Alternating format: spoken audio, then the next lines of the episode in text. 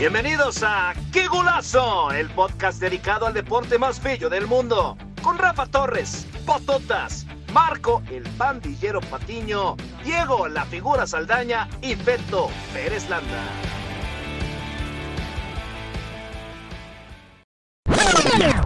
Muy bien, aquí estamos, como todas las semanas, qué golazo, a través de todas las plataformas donde pueden encontrar un podcast y también en rocksport.net. Aquí estamos con el gusto de siempre, el figura Saldaña, Rafa Torres, Marco Patiño, Beto Pérez Landa, pues con lo que viene para la selección mexicana el próximo lunes tendremos ya eh, lo que se ha venido manejando en los últimos días, una nueva estructura para selección mexicana, el nombre de, del nuevo técnico, y cómo queda conformado el organigrama pensando en el Mundial del 2026. Yo estoy un poco preocupado, triste y a lo mejor hasta decepcionado. Ya voy a escuchar a mis compañeros porque eh, después de lo que nos pasó, del fracaso totototote que tuvimos en el Mundial de Qatar con esta selección mexicana que no pudo avanzar a la siguiente ronda, pues muchos pensábamos que se iba a dar una sacudida, que los dueños iban a dejar de lado lo, deportivo, lo económico para priorizar lo deportivo, y pues tal parece que no es así,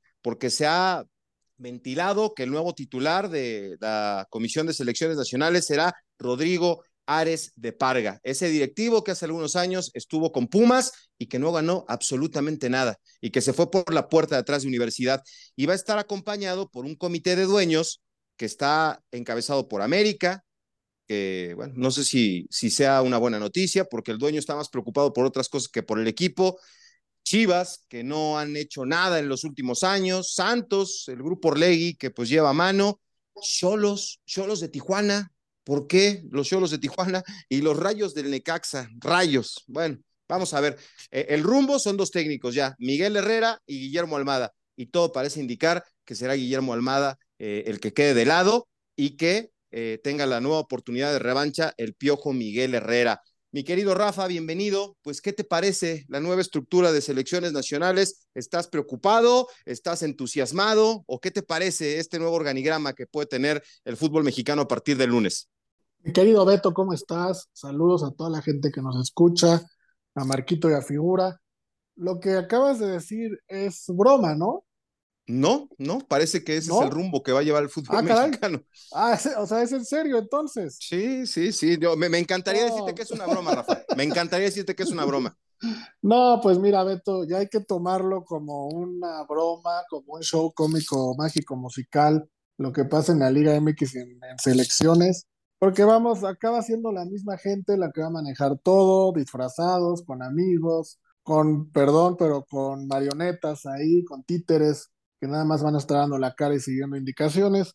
Al final no pasó nada, no se movió nada, no se va a mover nada, y la selección y la liga y todo lo que tiene que ver con el fútbol mexicano va en picada, va para abajo, yo no sé qué nos espera, Beto.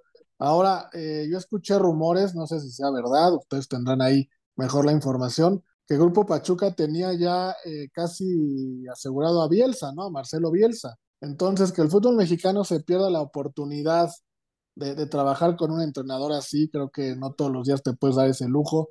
Y para poner a otro como Miguel Herrera, que es el que tú dices, que lleva años sin ganar nada, que de Tigre se fue por la puerta de atrás, que alineó, hizo alineación indebida, que en América se peleaba con todo el mundo, vamos, de risa, de risa lo que estamos viviendo. No, ojalá fuera una broma, Rafa, pero tristemente parece que no lo es. Marco, pues eh, sí, lo que dice Rafa es cierto. Eh, por eso parece que el Grupo Pachuca se hace un lado, ¿no? Porque ellos habían apostado por un cambio, eh, porque llegara Marcelo Bielsa, que viniera gente que conoce, un español, se me fue el nombre, que, que conoce muy bien, porque decía, la propuesta del Grupo Pachuca era que Marcelo Bielsa estuviera al frente de, la selección, pero no como director técnico, sino en lo, en lo de, apoyo, como director de selecciones nacionales. Y me parece que hubiera sido una buena idea, pero dijo, yo quiero entrenar, yo quiero seguir entrenando. Entonces, ok, adelante.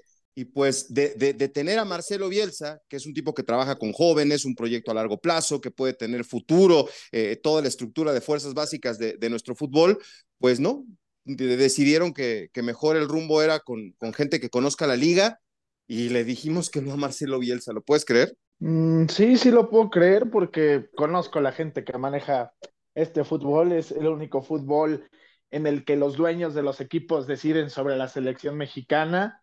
Eh, digo, que, que, manejen su liga de chocolate, su liga de, juguete y, que se queden con eso y que, y que dejen de, de, estar haciendo lo que están haciendo con selección mexicana. Lo platicamos aquí, lo dijimos ingenuamente, Rafa, este, figura, yo, tú, Beto, diciendo, no, pues este, a lo mejor eh, lo bueno de que hayamos quedado fuera en primera ronda después de tantos, de treinta y tantos años, es que por fin se van a tomar decisiones para mejorar el fútbol mexicano.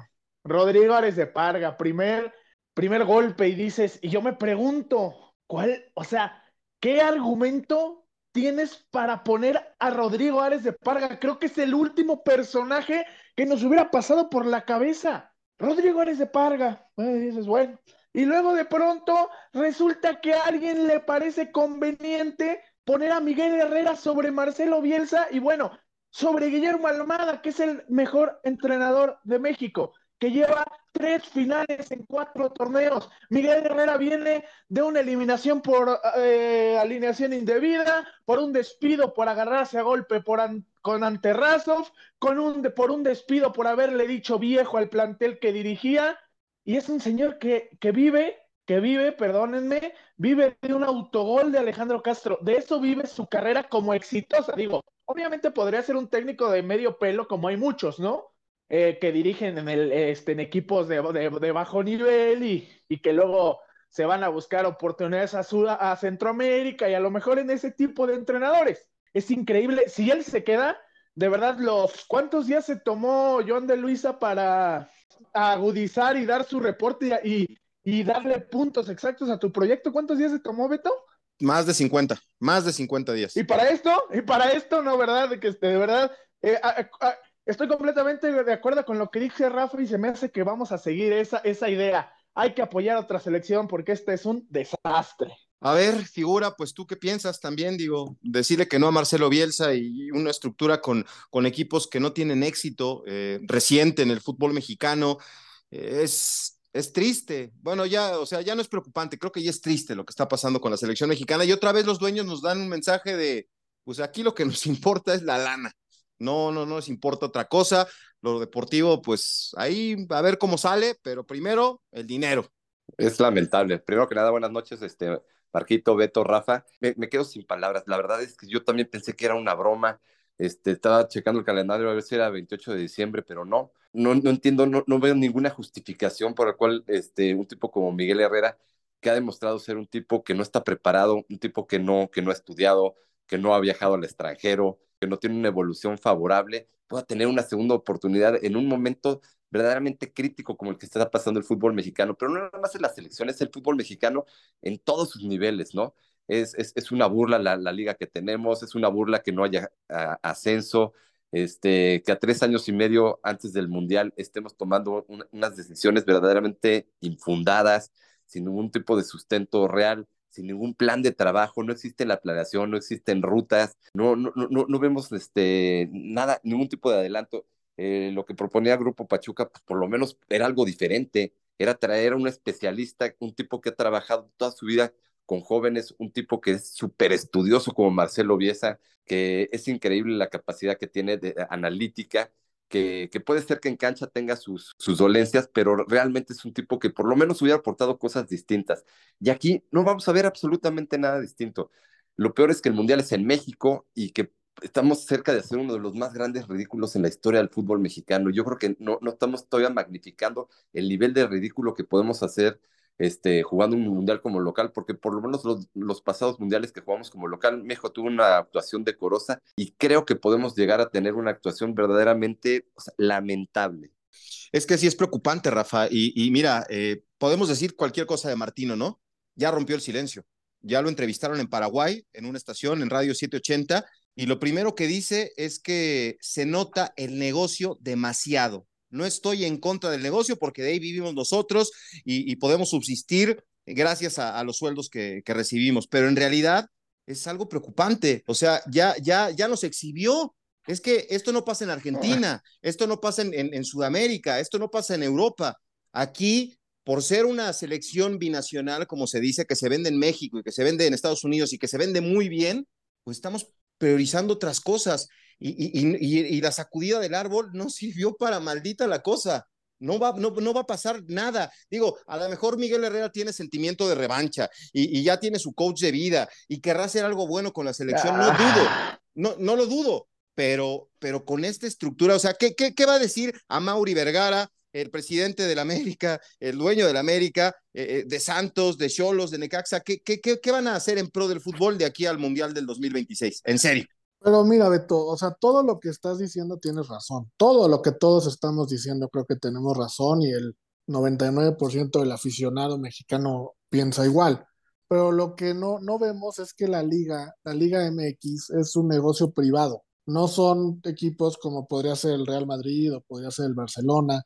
En Inglaterra hay algunos que son equipos fundados y, y regidos por socios. Aquí son equipos que tienen un dueño, los maneja una empresa normalmente, les ponen un presidente y son equipos privados, ¿no? Entonces, al, hacer equipos privados, ya se apoderaron de la selección nacional como un ente privado. Y para ellos, pues mucha gente lo sabe que ha manejado empresas o que está en administración, finanzas, lo que importa son los números. Y los números son exitosos. Entonces, realmente uno como aficionado tiene que estar consciente que estás consumiendo un producto de una empresa, privada. Es, es eso lo que a mucha gente le cuesta trabajo entender o le cuesta trabajo aceptar. Ellos te ofrecen un producto, llámese liga de fútbol, con sus respectivos equipos, a que, al que cada quien le vayamos, al que cada quien apoyemos, y es el producto que ellos te dan. Bueno, malo, regular, como tú quieras, ahí está todo el mundo y les genera dinero. Y ese producto tiene un producto VIP o un producto plus, como lo quieras ver, que se llama selección mexicana. Y ese es otro producto que ellos te dan y nosotros lo consumimos. Y punto. Vamos, así funciona el fútbol mexicano, así es, y nada más. Somos simples clientes de un producto que ellos nos dan. Entonces, ¿quién tiene la culpa? nosotros. Nosotros, el, claro. El, aficionado y, quien lo consume. exactamente. El día que el aficionado se retire, pues ellos dirán, oigan, ahora sí hay que cambiar porque ya no está llegando el dinero que llegaba antes. Pero mientras el aficionado vaya a los estadios, vea los partidos, consuma los noticieros o todo lo que hay alrededor de este mundo, no va a cambiar nada. No, no va a cambiar y yo veo bien difícil que el aficionado deje de verlo o deje de hacer algo por el fútbol, porque es la única diversión. Lo decía en plan de broma yo el otro día. Es, ahorita, ahorita es justo el momento que la Liga de Fútbol Americano Mexicana, las ligas de béisbol, otros deportes aprovechen a tanto aficionado inconforme del fútbol y empiecen a jalar agua para sus arcas. Con que se lleven al 1% del aficionado molesto, se van a llevar millones de gente para allá y a ver si así empieza a haber una verdadera competencia entre ligas. Mientras el fútbol siga siendo el rey, nada, nada en el fútbol mexicano va a cambiar.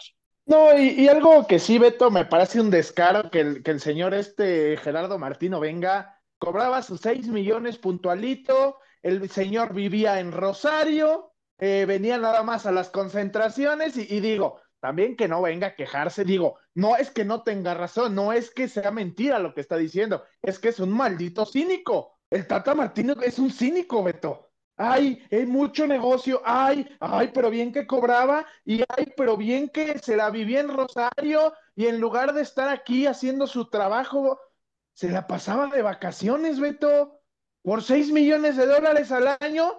Ah, caray, mucho negocio, pero para todos, ¿no? Sí, sí, sí, pero eso es su bronca, es su bronca. Ya no, no, no es su bronca, Beto, no es su bronca. Nos vino a ver la cara de idiotas, esa es la verdad. Digo, no a nosotros, pero a quien le pagaba. Dios pero mío, ya se fue. Martino vino a darle el tato, sí, pero entonces que no venga a decir, no, no, me vengas a dar, no, me vengas a dar referencias de Martino. Ah, no, claro que sí. Ah, no, ah, no, no, no. bueno, no, no de idiotas. Disculpa, disculpa, porque sé que te has saludido. A ver, tranquilo. A ver, a ver, papi, tranquilo, tranquilo. No, no, no me Los primeros años, los primeros años, yo te hablo como me dé la gana y si no te parece te puedes salir del chat.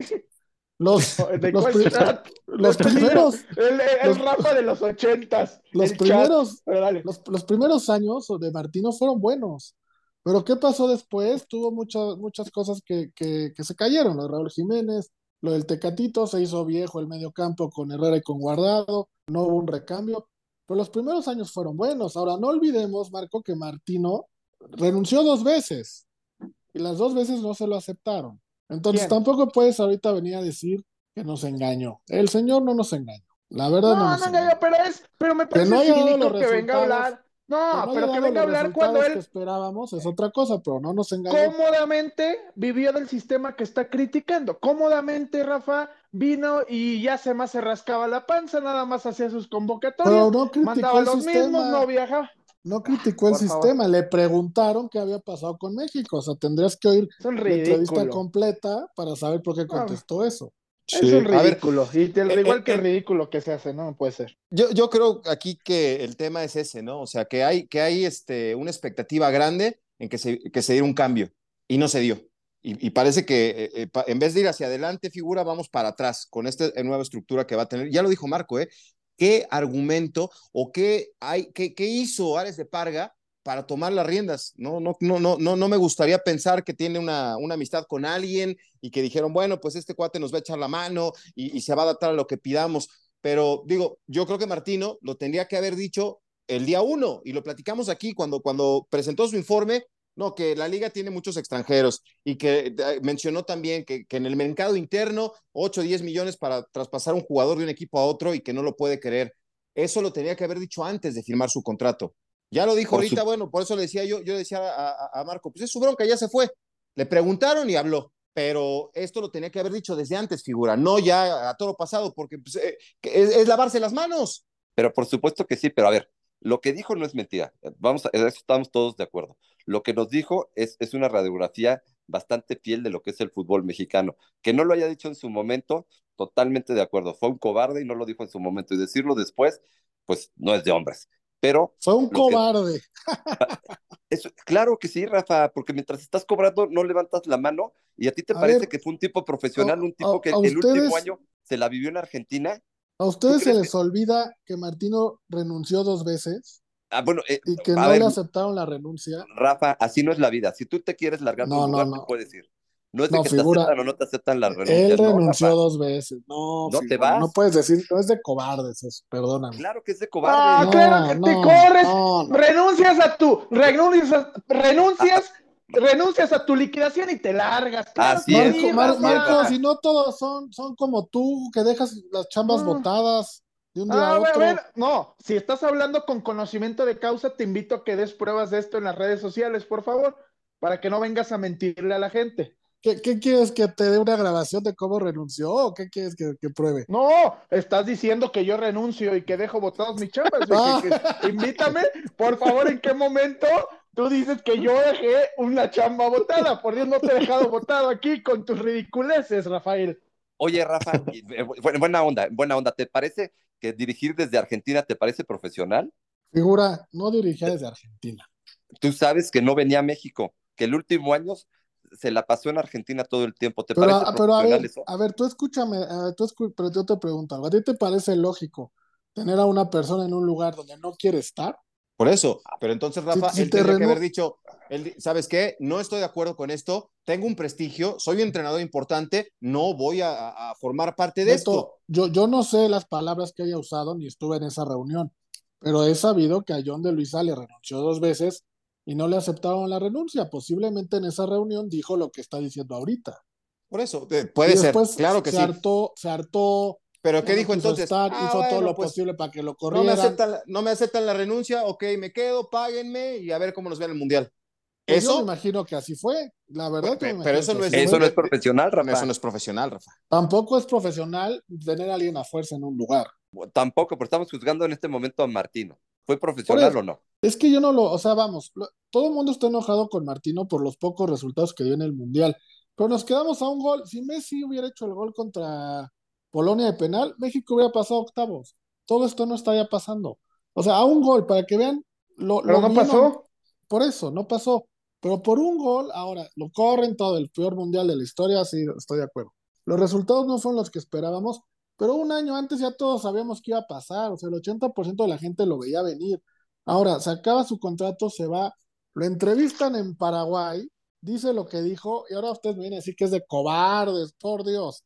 O sea, Pues no, igual y no de es- cobardes, pero se está lavando las manos, Rafa. O sea, yo No, se los dije. creo que tiene razón, figura. advertí. Figura dijo que es un cobarde y yo lo comparto, es un cobarde. pues, no, no, no, no sé si sea la palabra correcta, pero no actuó Futbolísticamente como hablando, debía. obviamente. No, no, no. Sí, no, claro. no sé. Yo no sé si sea una persona, si sea cobarde en su vida, yo no creo. No, No, pero no sí pudo haber México, dicho, no voy un con cobarde". este proyecto, no voy con este proyecto, no es lo que yo necesito, no es lo que yo quiero ni va a tener éxito. Y me voy. Y sí, y no, y no me paguen, porque lo, lo último que necesita Martino es dinero, pero ese no es el problema. Ya él habló, ya se fue, es su, es su boleto. El problema es que se sacudió el árbol, tuvimos un fracaso terrible de, de los últimos 20, 25 años de selección mexicana. ¿Y qué pasó? Vamos a, vamos a trabajar en serio se los digo, y, a mí me, me, da mucha pena. O sea, ¿qué, ¿qué va a aportar a Mauri Vergara en esta comisión? ¿Qué va a aportar la gente de Cholos? Porque digo, a mí me parece que, que, que Cholos va ahí porque pues, tiene un peso importante en cuanto a, a lo económico en, en, la liga. Pero Necaxa, Necaxa, ¿qué nos va, qué, ¿en qué nos va a ayudar lo que ha hecho Necaxa, lo que ha hecho Cholos, lo que ha hecho eh, Chivas y América en los últimos años? En serio, ¿en qué nos va a ayudar para, para, para hacer un buen proyecto de aquí al próximo Mundial? Te compro la de Santos, porque pues de, de alguna manera han trabajado bien, pero el imponer a Rodrigo. Es que desde carga... ahí estamos mal, es que desde ahí estamos mal, Beto, desde que sean los dueños de los equipos los que tomen decisiones. En... Esto no se ha visto en otro fútbol, de verdad. No es que Santos sí, Chivas no, simplemente no debería de ser y desde ahí empezó el problema, porque obviamente cada quien va a ver sus intereses, Beto. Eso es lógico. Sí, lo que estás diciendo puedes tener la razón del es que Pachuca debería, es que los equipos no deberían de hacerlo. Porque obviamente cada quien va a estar pensando en lo que le beneficia a sí mismo. Y a lo mejor lo de Alex de Parga, yo no entiendo, o sea, de verdad, no sé, no sé los motivos, pero no encuentro No, una razón no deportiva, olvidemos- administrativa. No, olvidemos, no. Marquito, que, que este es un año de mundial, de- bueno, no un año, un proceso de mundial. Entonces, todos los dueños y todos los grupos quieren tener a alguien metido en la selección, porque la parte económica se va a repartir de una manera extraordinaria y todos quieren ser parte de ello. Entonces, yo pongo a este por No, acá no para que, para que cuide a aquel, para que aquel no se robe lo de este, No, para ¿por que qué este no me filtre lo que dice el otro. No, no, no, porque, ¿Por porque dices Grupo que no Pachuca se hizo un lado. Porque Grupo Ah, Pachuca- porque se hizo un lado porque pero le va a no, se hizo un lado porque no, y aparte se hizo un lado porque no le aceptaron su provecho y como berrinche, ay, no me hicieron caso, me voy. No porque no quisiera del pastel, tú también no vengas a mentirle No, a la no, no, no, no, gente. no estoy hablando- no vengas no estoy a hablando de eso. a la No es- gente. No estoy hablando de eso, Marco. No estoy hablando del pastel y de la tajada porque ese se la van a llevar todos. A lo que voy es que si, si hay un, un grupo que ha trabajado bien en los últimos años, te guste o no, es este. Yo, si, si tuviera con este formato que, que, que se maneja en México, yo hubiera puesto a la gente de, de, de Tigres, de Santos y Pachuca. A que ellos tomaran las decisiones, que se pusieran de acuerdo. Pero no, no es así. Estamos no invitando. es que no me cuesta, es que no me cuesta, no me cuesta aceptar el éxito de los proyectos ni de los modelos. Estoy diciendo que tú dices, es que no todos, todos ven hacia el mismo lado, Beto, hacia lo que se van a echar cada quien a la mochila. Y Tigres lleva 10 cinco años en ser campeón, Beto. o sea que- Exactamente, el mismo tiempo que lleva Chivas sin ser campeón, el mismo tiempo que llevan muchos que tú vienes a hablar, Beto. No estoy hablando del éxito deportivo, que sí, Pachuca, y no me cuesta aceptarlo. Estoy diciendo, es que, es que no todos les importa lo mismo, Beto. Por favor, por favor, Beto. ¿Qué nos, todos qué nos quieren van a- lo mismo. Por eso, pero si, si tú traes una idea de traer un técnico, un técnico eh, elite, un técnico que, que tiene un, un prestigio, ahí eh, recientemente Pep Guardiola acaba de decir que es un- el mejor técnico del mundo, un, un tipo que trabaja procesos largos, que se mete con las fuerzas básicas, que iba a estar pendiente de, de la sub 13, de la sub 15, de la sub 17, ese es un proyecto. Y entonces, Oye, si, tú Beto, ofre- pero- si- si- si tú ofreces un proyecto, Rafa, que, que, que a tu juicio, con base en lo que te ha dado éxito a ti, lo ofreces para bien de la selección mexicana y te dicen que no, ¿qué haces? Sí, no, estoy de acuerdo, pero también eh, estamos hablando como si Bielsa viniera y hubiera sido garantía de que nos saca campeones del mundo. Yo quiero ver a Bielsa que algo no le parece. Él sí te deja un proyecto votado, ¿eh? Él sí, al, si a los tres días no le pusiste la cortina del color que quería y a la altura que él quería, agarra sus cosas y se va. También Y no- tener no- a y no Bielsa sería lo que temita, necesitamos. ¿eh? No, no, No, no sería lo que ¿Por necesitamos. qué? ¿Eso que está diciendo Rafa es lo que necesitamos, Beto? No, o sea, alguien que nos venga a decir, este proyecto tiene que to- to- tomar este rumbo, tenemos que trabajar de esta manera, tenemos No, que no. empeñarnos en los este jóvenes. Proyecto, este proyecto me tienes que mandar a Pachuca a entrenar. Tienes que, que desperdiciar tus instalaciones. Me tienes que poner 47 canchas. eso fue hace ¿Por qué? Porque 15 yo lo digo. Eh, pues así se maneja, Beto. Eso no creo que haya cambiado pero tú crees, demasiado. tú crees, o ustedes creen, les pregunto, que los directivos no saben qué se tiene que hacer. Claro que saben, pero no quieren. No y les entonces, importa, ¿por qué no? eh, ¿Y por qué no quieren, Rafa? Porque no les genera tanto dinero como les genera el modelo que están haciendo ahorita. No, ya lo dijo, la, lo- figura, lo dijo hace, no me acuerdo si fuiste tú o, o Marco, o sea, tener un proyecto, o sea, si, si la selección mexicana llegara permanentemente en las competencias que, par- que participa, en las, en las chiquititas en las que estamos, ¿no? De CONCACAF, a conseguir títulos, a generar jugadores, a venderlos a Europa, a, a poder ser uno de los, de los invitados a los 16 de final, si tuviéramos éxito deportivo, esto se vendería A pero ver. te- al triple. Yo te voy a poner un ejemplo, Beto. Tú abres un restaurante que le caben mil personas y les das la sopa fría, la comida medio cruda y así te, se, se sigue llenando. ¿Para qué le inviertes más si así lo llenas? ¿Qué necesidad tendrías? Ahí ¿no? te va, que, que si, que- que si sirves la comida caliente, que si das buenos platillos y si das buenos precios, no vas a tener un restaurante de mil gentes, vas a tener tres sucursales de mil quinientas gentes. Exacto. No podemos pensar que el fútbol mexicano, eh, por el hecho de tener este, la dualidad con los, con, con los gringos, donde nosotros este, podemos eh, rentabilizar a la selección mexicana y venderla muy bien, este, ya es un producto exitoso, porque el, el producto, el producto se vende solo. Esto es como vender chelas a El las 12 refresco del de día. cola. Exactamente, se vende solo. Entonces, no, se- no, no es de que se cuelguen la medalla y decir, pues esto es exitoso y así. No, no, no va por ahí. La verdad es que el- en la medida que el fútbol mexicano no progrese, no haya realmente este, metas verdaderamente agresivas, donde se impulse eh, en todas las categorías el fútbol mexicano, ¿cómo es posible que nosotros hayamos sido campeones mundiales en, en sub-17 y prácticamente ninguno de esos muchachos haya, haya, haya llegado a, a- cosas muy importantes. Quitando Vela, por ejemplo, es imposible creer que México, que haya quedado campeón dos veces en el Mundial Sub-17 y otras dos veces subcampeón, y no, Bueno, no sí. veamos resultados. Pero ahí figura, yo te invito, y, y no tengo la toda la mano, que veas a, las otro, a los otros países que fueron campeones sub-17, cuántos jugadores hicieron cosas importantes. De la edad de 17 años a los 23, 24, hay una desbandada de jugadores por todo el mundo terrible, ¿eh? No nada más pasa en México. No, no, no, y te digo, y te digo más, Rafa, en el, el- a mí me tocó estar muy de cerca de la selección del Potro Gutiérrez en el 2011, y entonces nos vanagloriábamos, ¿no? México, campeón del mundo, y le ganó a Uruguay en la cancha del Estadio Azteca, era la locura. ¿Y sabes qué me decía la gente de, de, de, de, país de, Europa? Eh, hablé con periodistas alemanes, franceses, con gente de Italia, que, que, estaban pendientes de lo que pasaba en la Copa del Mundo y me decían, es que para, para nosotros venir aquí es formativo. Si ganas la medalla, si ganas el título, qué bueno, pero aquí no venimos a- a ganar un título, venimos a competir, a formar y a darle desarrollo a los jugadores.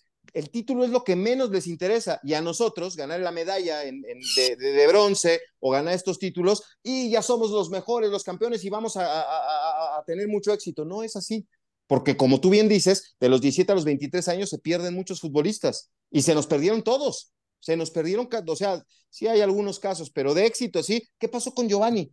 ¿No era el, el-. Ronaldinho mexicano? Pero es que ahí sí Rafa tiene razón. Yo me acuerdo del Brasil que enfrentamos en 2005, Marcelo y Anderson, y de ahí no me acuerdo de ningún otro, ¿eh? O sea, no es algo, o sea, no digo que, que, que sea, que México esté bien por eso, pero es real. Las selecciones, es como la selección de Uruguay también del 2011. Yo sí, debe haber dos o tres ahorita en un nivel respetable, la mayoría están desaparecidos igual. Es que nosotros, exactamente, yo te lo decía, y por ejemplo, yo te decía, por ejemplo, cuando llegó el Potro a Cruz Azul, ¿qué mérito tiene el Potro Gutiérrez? ¿Y qué me decías tú, Beto? Campeón del mundo. ¿De qué? Sub-17. No es que no valga, no es que valga o no valga, pero entonces es exactamente, es que no tenemos, no, no, no tenemos tampoco nada diferente en ese aspecto. Yo creo que sí es, es, es, es como dice el figura, puede ser un, una manera de ver las cosas, pero México tiene muchísimas cosas de qué preocuparse antes que de eso, ¿verdad? Ninguno de ellos trascendió, pues a lo mejor no eran tan buenos. A lo mejor algunos sí se quedaron en el camino que por palancas o lo que tú me digas, pero hay otros que a lo mejor no eran tan buenos y eso tampoco es tema del fútbol, o sea, no es culpa de una estructura tampoco. No sé, yo creo que el fútbol ha cambiado mucho ya un mundial sub-17, un mundial sub-20, ya estamos hablando de jugadores que están prácticamente debutando ya o ya, o ya siendo este, jugadores importantes en primera división. Cada vez los, los jugadores debutan más jóvenes. Ya no es el mundial infantil que era antes, que antes te hablaban de un mundial sub-17 y pensábamos que eran niños, ya no son niños. ya estamos viendo que son jugadores hechos. El, el, Madrid, por poner un ejemplo, ha comprado muchos jugadores de 17 años que, que, han tenido un éxito muy grande porque se les ha dado seguimiento. Vinicius, Rodrigo, Odegar, este, Henry, que ahorita son jugadores que ya, o sea, que se les vea patas para, para gallo. No puede ser que, haya esa distancia tan importante en los jugadores mexicanos y que ninguno haya trascendido en primera división, ni siquiera en primera división. No, no, no, es, es, es, preocupante. Pero bueno, vamos a hacer una pausa y continuamos con esto. Hablaremos también de la Copa del Rey. Aquí estamos en Qué Golazo. Rafa Torres, el figura Saldaña, Marco Patiño, Beto Pérez Landa. Regresamos con más de rocksport.net y en todas las plataformas de un podcast. ¡Qué golazo! No te olvides de suscribirte, activar las notificaciones y seguirnos en nuestras redes sociales. Regresamos, qué golazo. Aquí estamos con mucho gusto, el, el, equipo de trabajo que hemos conformado desde hace ya más de mes y medio. ¿eh? Aquí estamos con, con el gusto de siempre, siempre con bromas, siempre con buen humor, pero la verdad es que yo con, con estas noticias no me siento ni, ni, con entusiasmo. Eh, vamos a calificar en la próxima Copa del Mundo por el nuevo formato, sí, pero no, no, no veo un rumbo claro, ni un proyecto exitoso a corto plazo. Y Rafa, habíamos platicado este, pues, cómo se va moviendo la, la situación en su momento, ¿no? Se hablaba de, de, a lo mejor copiar el modelo de la selección de Argentina, tener al Jimmy Lozano, a Luis Pérez, a un grupo de, de gente joven, ¿no? Como, como consiguió Escalón y la selección de Argentina tener un, un, proyecto, ¿no? Y que a lo mejor Ricardo Lavolpe estuviera ahí pendiente del trabajo y que Ricardo Peláez, que me parece infinitamente más eh, capaz que el señor Rodrigo Álvarez de Parga, que digo, eh, inclusive me he comunicado con él en su momento cuando estaba en Pumas, eh, con la salida difícil que tuvo del conjunto universitario y con mucho respeto me decía, ¿sabes qué? En, este momento no, no, no, me interesa hablar, pero no sé, o sea, ¿en qué, qué pasó? ¿Cómo cambió el rumbo? Y ahora estamos en la antesala de que el lunes nos enteremos de que el Piojo Miguel Herrera va a tomar las riendas de la, de la selección mexicana. ¿Qué cambió? O sea, ¿quién, en, en estos 50 días, en qué momento se cambió el rumbo? Pues yo creo, Beto, que nunca se cambió nada. O sea, más bien no, no hubo cambio de rumbo. Yo creo que terminaron la... Eh, terminó el mundial y todos se fueron de vacaciones. Yo dudo mucho que se hayan quedado a trabajar 50 días consecutivos. Más bien se fueron de vacaciones. Incluso hay ahí eh, un, un rumor, o no sé si sea también leyenda urbana, pero recuérdenme por favor el nombre del entrenador de Bélgica, Roberto Martínez uh -huh. de que Roberto Martínez mandó un proyecto a la Federación Mexicana y la Federación Mexicana le dijo que estaban de vacaciones todos, que se esperaba, que se esperara un mes en lo que regresaban. Y fue cuando Roberto Martínez tomó a la selección de ahorita ya, ya, tiene chamba, ¿no? Roberto Martínez, no, no me acuerdo se fue, pero fue donde, donde firmó. Son cosas que dices, en México solo pasa eso, ¿no? Solo en México pasa. Lo de, lo de John de Luisa, Beto, tú sabes que, que yo soy pro John de Luisa, se me hace una persona excelente, pero él se lleva, él está ahí como para nada más dirigir o tratar de organizar las decisiones de otros. Entonces, claro. los otros siempre son los mismos, por eso te digo, no cambia nada, los otros siempre son los mismos, no, no hay ningún cambio. Y Beto, rápidamente, nada más para, para poner en contexto lo que yo decía de los jugadores sub-17, les voy a decir cinco nombres, a ver si les, si les suenan. Freddie Woodman, Tafari Moore, Mandela Egbo, Taylor Moore, Dale Fry, Callum Coke, Demetri Mitchell. ¿Los conocen? ¿Los han, han, oído hablar de ellos? No, yo no. no. Bueno, bueno, bueno, estos, estos personajes que les acabo de decir son los, fue la alineación campeona de Inglaterra, sub-17, en el siguiente mundial, después de que México fue campeón, que fue en el 2014. Entonces, de las sub-17, de las sub-17 se pierden muchos en todo el mundo. Vamos, el tema del jugador mexicano no está en selecciones de, de jovencitos, está en que sus equipos tengan formadores y los exporten a Europa y jueguen en Europa. Ahí está el verdadero secreto de, de, del, del, secreto del fútbol mexicano. Lo de las selecciones puede ir, puede no ir, pero vamos, es demasiado relativo. Chicharito no fue un mundial y después fue el mexicano que mejor lo hizo. Escogieron al Palete Esqueda en vez de a él, o sea, para, para aquel mundial que fue México campeón. Con eso decimos todo, ¿no? Sí, de acuerdo, de acuerdo. No, no, no. Eh, ese, en, un momento nos pasó lo que nunca nos había pasado, ¿no? O sea, nunca nos imaginamos que, ni en la de Chucho Ramírez, me acuerdo muchísimo de ese 2005 porque tenía muchos compañeros que se empezaron a ir y nos empezamos a ir ya que estaban en, los cuartos de final.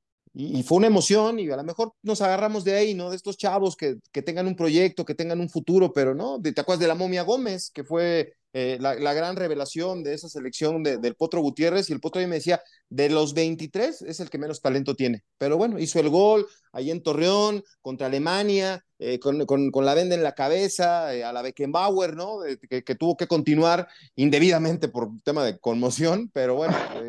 pero es así, ¿no? imagínate que ese, ese gol así es uno de los logros más importantes en la historia de México, así de jodidos estamos en el fútbol mexicano. No, yo, yo, yo le doy yo le doy valor a eso, pero más al, al, a lo que se ganó en, en, en Londres 2012. No, sí tiene valor, pero para nosotros son como eh, uno de los logros más importantes, aquel momento histórico de la selección mexicana. No le quito valor, no, no, no le quito mérito, pero tiene que tener una justa medida. Y ese es el problema de nosotros. Digo, estamos tan poco acostumbrados a ser exitosos en, en el deporte, en el fútbol mexicano, que, nos volvimos tipo locos. De cosas son Exactamente. Sí, y Julio sí, Gómez sí. se la creyó y terminó siendo uno de los peores fiascos en la historia del, del fútbol mexicano. Un futbolista que, que, ni siquiera futbolista profesional como tal llegó, Bebeto.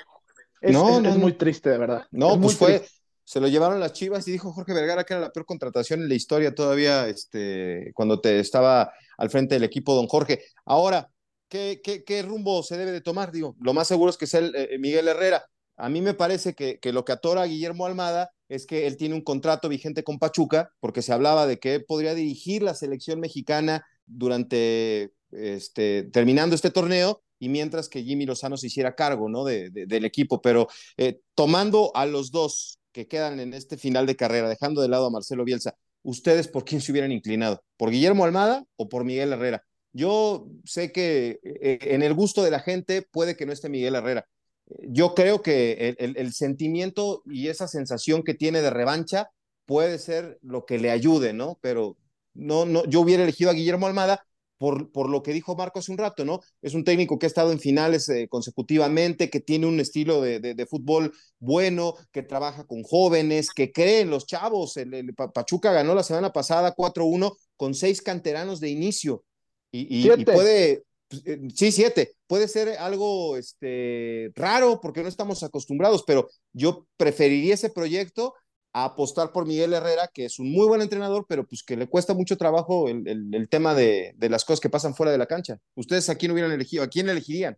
Yo, la verdad, este, por mucho a Guillermo Almada. Además, me parece una buena idea que Jaime Lozano esté, forme parte de su equipo de trabajo, porque a ese chavo sí lo considero un tipo muy estudiado, un tipo que, que, habla con claridad, un tipo que conoce bien las raíces de las fuerzas básicas del fútbol mexicano, un tipo que trabaja bien con jóvenes. Eh, me parece que la última participación que tuvimos con él, este, que quedamos eh, medalla de bronce en, los Juegos Olímpicos, la verdad es que es una de las mejores este, selecciones que yo he visto jugar en, en mucho tiempo. Me sorprendía cómo dominaba su sistema, cómo tenemos una presión alta, cómo México jugaba a una, una, alta intensidad. Fue gratísimo para mí ver, ver esa selección, ha sido de las mejores selecciones que yo he visto. Y por lo menos es algo fresco, ¿no? Es un proyecto nuevo, es algo distinto. Pero más allá de los entrenadores, que por supuesto que es muy importante, lo que yo quiero escuchar es que haya un proyecto tenga bases sólidas, un proyecto donde digan que vamos a jugar exclusivamente con selecciones que estén entre las 20 o 25 mejores del mundo,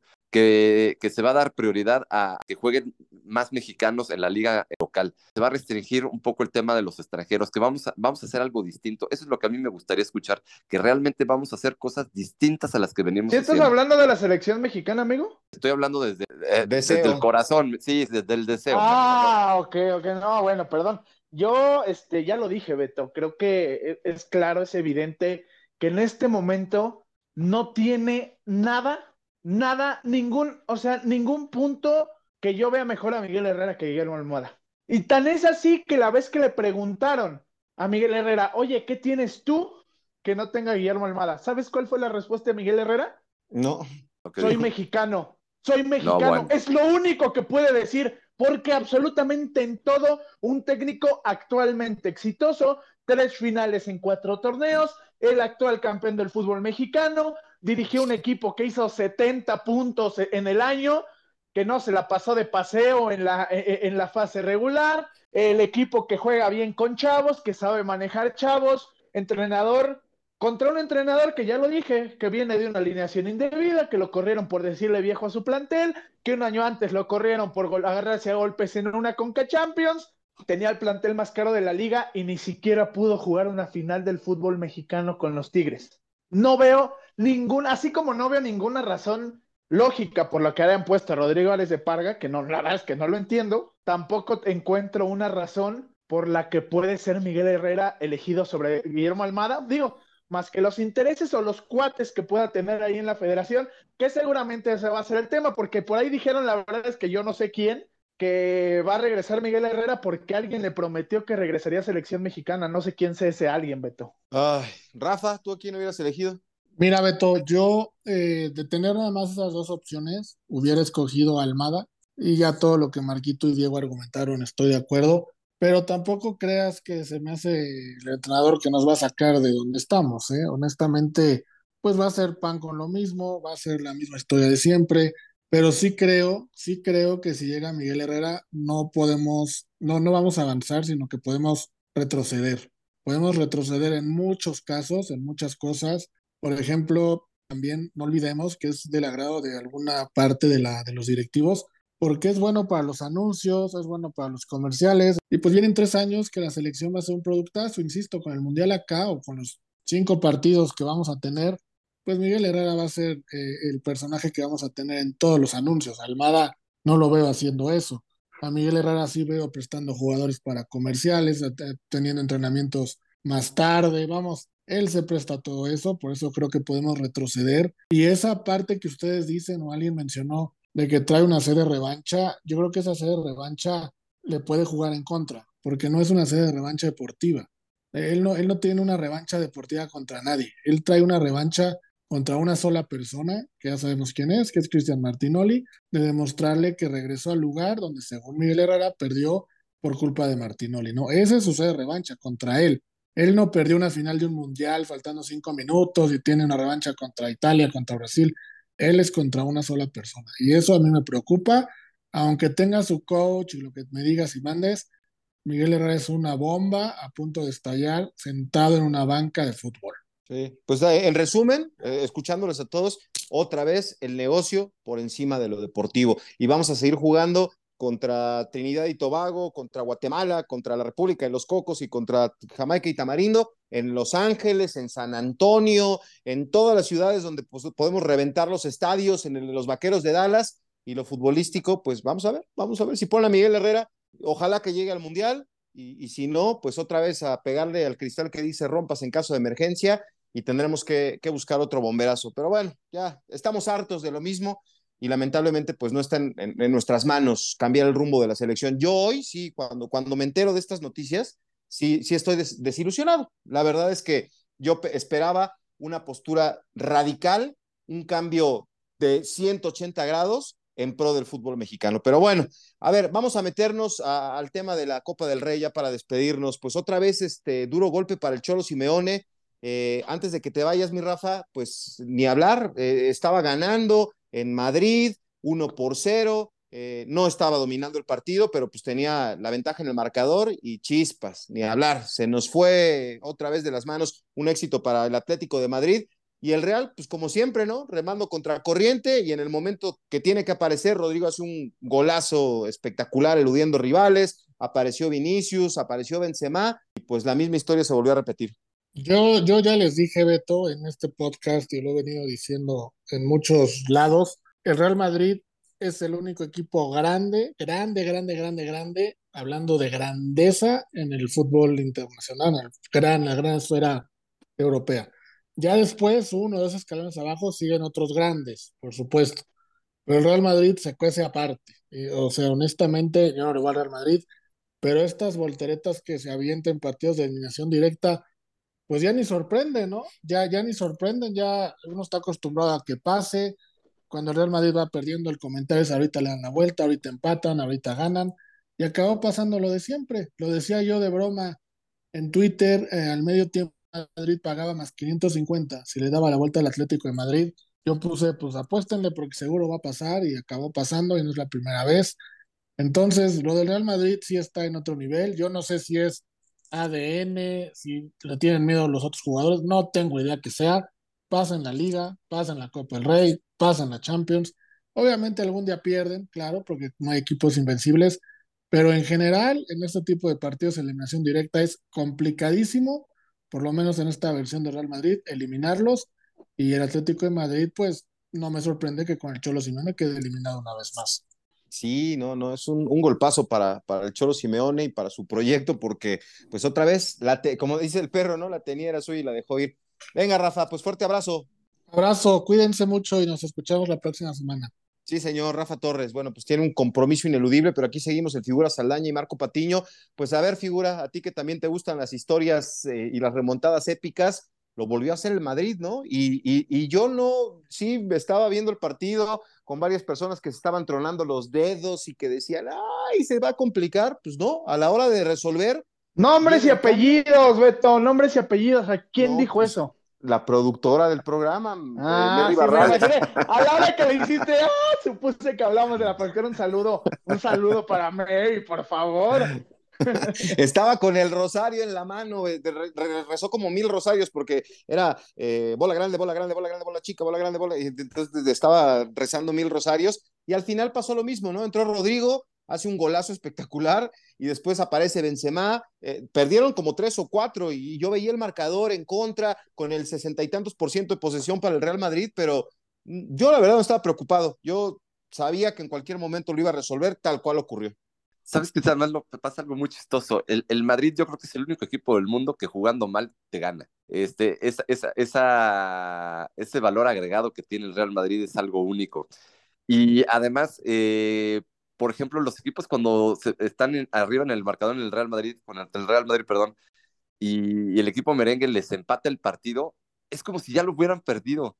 Es increíble cómo los equipos anímicamente se, se vienen abajo cuando, cuando el partido está empatado. El partido se fue a la prórroga y el, y el Atlético de Madrid ya lo iba perdiendo en, en, la mente porque para ellos es muy complicado saber que si el Madrid ya te empató, no te vaya a meter el segundo. Eh, hay un tema ahí psicológico muy, muy, muy fuerte. Este, sí tienen un ADN ganador, tienen, tienen algo distinto, algo que no tiene ninguno de otro equipo en el mundo. Yo no había visto nada, nada parecido en mi vida. Y también creo que el, Atlético de Madrid también peca de, equipo chico, le sale el equipo chico en los momentos Tiene un ADN perdedor. Es correcto.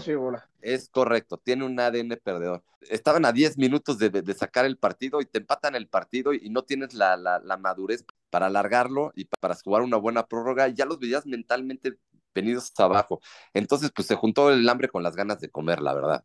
Sí, la verdad es que, pues, eh, parecía, ¿no? Se veía como si no fuera algo que se, que fuera, no veíamos por dónde podía ocurrir, pero sabíamos que iba a ocurrir, eh, que el Real Madrid iba, iba, a lograr la remontada, así fue, eh, de destacar el nivel que está mostrando Dani Ceballos, sobre todo en los partidos de Copa del Rey, fue fundamental en la remontada contra Villarreal, fue fundamental en la remontada contra el Atlético de Madrid. Él dijo que, que, se va a ganar su renovación en la cancha y se le está ganando. Me parece que, que si bien no, no, no creo que jamás vaya a ser un futbolista estelar en el Real Madrid, vaya a ser un Modric, un Cross, un Casemiro, sí creo que puede ser un, un jugador que, que, que pueda destacar, ¿no? Que puede ser importante pese a generalmente salir del banquillo poca gente lo quería, ¿no? Ni creo que ni el mismo Ancelotti lo quería, pero desafortunadamente para él, tras los Juegos Olímpicos, sufre una, sufre una bueno, durante los Juegos Olímpicos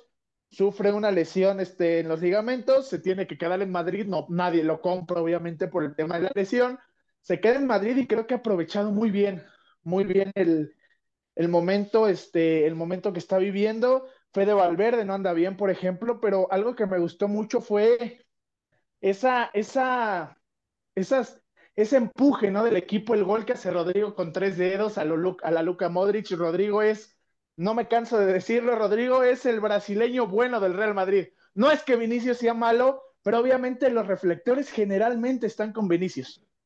No están con Rodrigo y, y Rodrigo siempre en los momentos importantes con el Real Madrid. Qué bueno que fue a fallar el penal con Brasil, pero que siga aprovechando los momentos con el Real Madrid Vinicius también con su gol en el último momento del partido, sacándose presión después de actos terribles que se vivieron en España. eh, racistas, la verdad, algo que no debe suceder en el fútbol. Y por otro lado, pues Karim Benzema, el de siempre, creo que este Real Madrid no está viviendo su mejor momento, eso nos queda claro a todos nosotros, pero sí creo que, que pues siempre encuentra la manera de ganar y vamos a ver quién le toca, ¿no? En el sorteo. Sí, sí, sí, pues ya está en semifinales figura. Y, a mí sí me da pena lo, de, lo del Cholo Simeón, ¿no? O sea, los cambios, entiendo que ya el, equipo estaba cansado, eh, la expulsión de, de Savic, ¿no? También le, le, dio al traste, pero habían hecho unos 45 minutos buenos, o sea, habían, habían hecho un buen primer tiempo, pero no le alcanzó y con la camiseta le ganó el Real Madrid, como, como decían hace un rato, ¿no? Eh, cuando cae el gol de, del empate de Rodrigo, ahí se le vino la noche absolutamente a, Simeone. Y entonces es ahí donde el liderazgo, si en la cancha Griezmann no puede cargar con el equipo, eh, eh, da la, entrada a este, ¿cómo se llama el holandés que, que llegó del Barcelona? Memphis Depay. Memphis Depay, no sé, algo tienes que hacer, ¿no? De, o sea, si no algo nos ha demostrado Simeone es que tiene garra y coraje y corazón pero con eso no alcanza, ¿no? Y, yo no lo veía tampoco tan enganchado, se le vino la noche y ya no pudo. Había hecho un gran primer tiempo, había competido muy bien, había tenido oportunidades claras, había estado jugando buena parte del, primer tiempo en, en, campo del Real Madrid. Y yo creo que el segundo tiempo se tira muy atrás el Cholo, como es su estilo, a tratar de sacar el resultado. La verdad es que es, un jugador el de Rodrigo. Figura, figura. Que se eche atrás contra todos los que quiera, pero contra el Real Madrid nunca le sale, figura. Ya, ya perdió una final de Champions, ya perdió una final de Champions así. Y no entiende. Marquito, no lo saben hacer de otra forma. No lo saben, está en su ADN, pobres, no lo Pero contra el Real Madrid, pero en su momento le salió contra el Chelsea en dos, en dos semifinales de Champions, le salió contra Barcelona en Champions, pero contra el único equipo donde nunca le sales contra el Real Madrid, igual y si le intentas el cambio les puedes ganar, figura. Estoy de acuerdo contigo, estoy totalmente de acuerdo contigo, pero ¿sabes qué? Se les aparecen sus, demonios. Y cuando el Real Madrid les mete un gol, eh, se les viene el, todo el castillo de naipes abajo. Entonces, para mí es un tema psicológico muy fuerte que ellos tienen en contra del Real Madrid. Es tanto el odio que tienen contra el Real Madrid, es muchísimo más su miedo a perder que sus ganas de ganar. Oye, pero qué pena lo de esa de, vieron la manta, ¿no? De Madrid odia al Real. Por eso, justamente, y, el, no, no es noveto, o sea, y un, y un muñeco de cumpleaños de Vinicius colgado del puente, de verdad. Es una vergüenza. No, no, no. Y es, y lo más vergonzoso es que haya medios españoles, bueno, para así decirles, si les podemos decir medios, ¿no? Este, este tipo de personajes como el J. Jordi y el, y el otro nefasto que le va al Sevilla, ¿cómo se llama? Soria.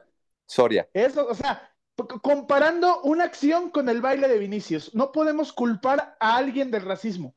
Si eres racista, eres racista, no culpas a nadie, es que él provoca que sean racistas con él, es increíble de veras lo que hemos visto, a lo que ha llegado y que haya gente que lo justifique, de verdad.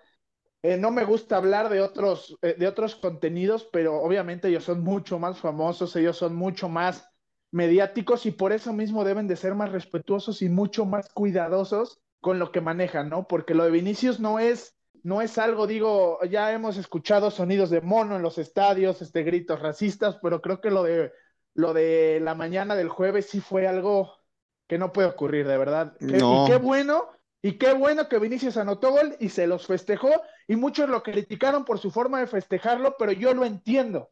Imagínate, eres el centro de las, o sea, no de críticas, porque te pueden criticar, eres futbolista, ganas millones de dólares o de euros porque sabes si tienes que poder con la presión, pero ese tipo de cosas que se haya sacado ese, ese, ese odio que, que, que, arrojaron me dio mucho gusto y además hace un gran gol Vinicius, que bueno, pues ojalá y, y, no, no, no, creo que esta gente no va a aprender, pero qué bueno que Vinicius pudo hacer, pudo sacarse ese, esa, esa cosa tan fea, ¿no? Que, que, que, que le metieron por ahí. Oye, el que le fue también mal fue a Morata, ¿no? Le estaban gritando de cosas ahí en la, en la tribuna del Bernabéu. Bueno, Barcelona avanzó, Osasuna avanzó, el Athletic de Bilbao y el Real Madrid. A ver si habrá final. Pago, pago, mira, yo ya lo vi, pago, pago por ver Barcelona Osasuna, no sé qué día figura. Está cantado, figura. Totalmente. Le van a poner el, Bilbao al, Madrid y pues eh, para que la final. Y en San Mamés, y en San Mamés, en San Mamés, en Madrid San Mamés. Este, Marquito, esta ya es, esta ya es ida y vuelta, ¿eh? Ya las semifinales ya es ida y vuelta. Ah, ya, ah, bueno. Bueno, entonces sí, bueno, nos van a echar al, al Athletic de Bilbao y al Barcelona le van a echar al poderosísimo y contundente Osasuna, que anda bien el Osasuna, ¿eh? También. Sí, pero... El Osasuna de Pamplona. Pero bueno, pues vámonos. Gracias a todos por estar aquí en Qué Golazo. Ya se fue el Rafa Torres, está aquí el Figura Saldaña, eh, Marco Patiño. diario que hablamos del equipo más grande del mundo, digo, aunque sí reconoció que es grande, pero reconocerlo yo creo que le debe haber dolido, ¿no, Figura? Y por eso se fue. Algún día les voy a platicar la anécdota de las semifinales de la, de la Copa de Europa, que tuve la, la suerte de verlo con el Rafa en un restaurante él que es súper aficionado al Manchester United, hubieran visto cómo gritó el gol del Manchester City en el restaurante, como una diva, como un loco en el restaurante gritando, una vergüenza. Que bueno, ya después se le cayó todo el castigo. Reconoció, obviamente Rafa reconoció y dijo, no, pues es que el Real Madrid es el único equipo grande en el mundo, pero seguramente estaba llorando mientras decía eso y por eso se tuvo que retirar temprano, Beto. Pero pues un saludo a Rafa Torres. Venga, pues ya nos vamos. El figura Saldaña, Marco Patiño, Beto Pérez Landa, Rafa Torres, que estuvo con nosotros la mayor parte de este podcast. Fuerte abrazo. Aquí estamos en rocksport.net. Los acompañamos en diferentes horarios y también, si quiere, en las plataformas de podcast, en todas puede encontrar. Solo hay que buscar quegolazo.com. Se despide Alberto Pérez Landa. Hasta la próxima.